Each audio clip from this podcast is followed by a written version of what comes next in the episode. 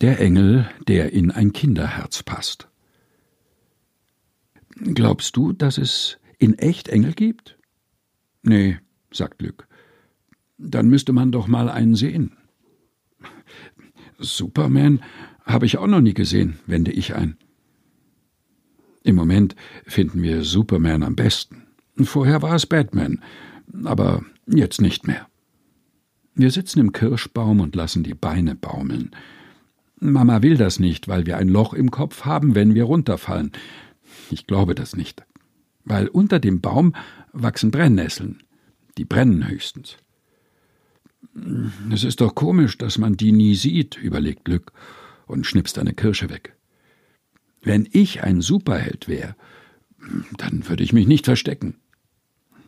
Superman versteckt sich doch nicht. Der kommt eben nur, wenn man ihn braucht. Obwohl das auch nicht stimmt.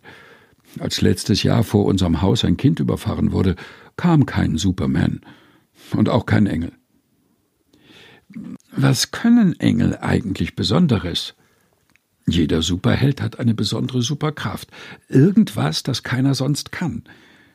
Ich überlege, was ein Engel so tut, und eigentlich fällt mir nur Fliegen ein.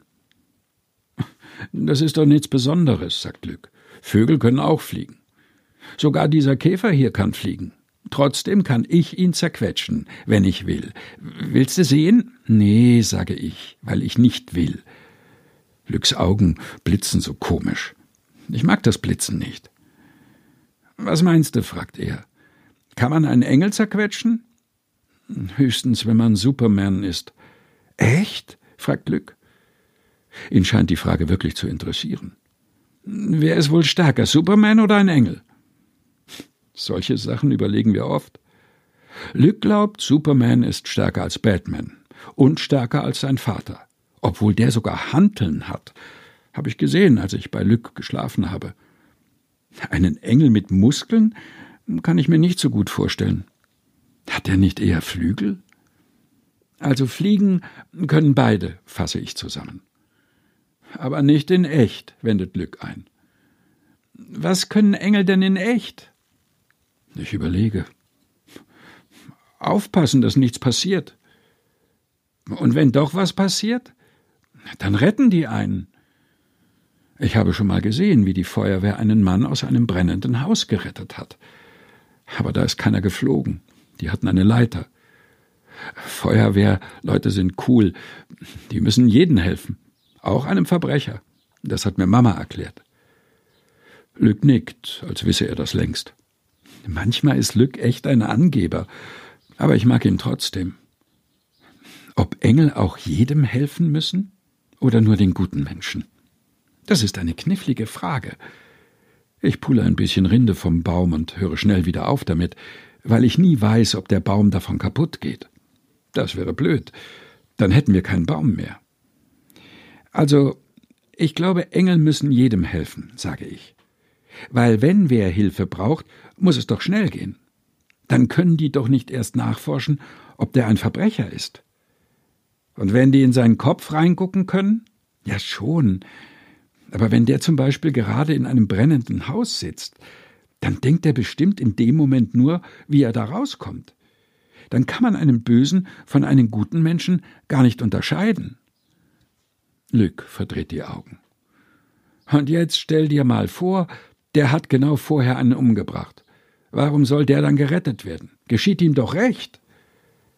Ich habe plötzlich eine Gänsehaut, weil ich den Gedanken gruselig finde, dass einer verbrennt und keiner hilft. Das könnte ich nicht, egal ob Verbrecher oder nicht. Wir schnipsen noch mehr Kirschen runter und versuchen, die Pfütze zu treffen. Ich treffe knapp daneben. Ist eigentlich für böse und für gute Leute der gleiche Engel zuständig? Glaube schon, sage ich und versuche besser zu zielen. So ein Feuerwehrmann rettet ja auch Böse und Gute. Außerdem ist ja keiner immer böse. Und wenn doch, dann braucht er besonders viele Engel, damit die ihn davor beschützen, noch mehr Schlimmes zu machen. Das sind alles voll schwierige Fragen, aber Lück lässt nicht locker. Und wenn er trotzdem was Schlimmes tut, Dann muss er ins Gefängnis. Jetzt ist Lück ruhig. Ich schnaufe, weil so viel Denken anstrengend ist. Fast wie tausend Meter Lauf, nur im Kopf. Geht der Engel dann mit ins Gefängnis? fragt Lück. Bestimmt. Das ist ja auch total praktisch, weil der Böse da nicht weglaufen kann.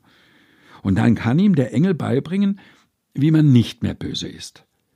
Aber was ist, wenn die anderen Verbrecher damit angeben, was sie schon alles gemacht haben? Dann erzählen die dem davon. Und der findet das dann cooler als das, was so ein Engel sagt. Das dürfen die nicht, rufe ich. Mann, stöhnt Lück, das sind Verbrecher, denen ist egal, was die dürfen. Mein Papa sagt mir auch manchmal Sachen, die ich nicht hören will. Dann höre ich mit Absicht nicht zu. Und dann? Lück guckt mich interessiert an. Dann sagt er, ich soll ihn angucken. Wenn man wen anguckt, kann man nicht so tun, als ob man ihn nicht hört. Vielleicht guckt der Engel einen immer an. Das stelle ich mir eigentlich ganz schön vor. Wir klettern vom Baum runter, weil es schon ziemlich spät ist.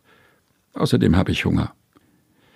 Hast du, fragt Lück, bevor er abbiegt, schon mal einen Engel gesehen? Nee, sag ich. Aber einen Feuerwehrmann. Und wenn der Feuerwehrmann ein Engel war? Der Engel, der in ein Kinderherz passt. Gelesen von Helga Heinold. Aus dem Buch Fliegen lernen. Engelsgeschichten aus der Bibel von Susanne Niemeyer erschienen in der Edition Chrismon.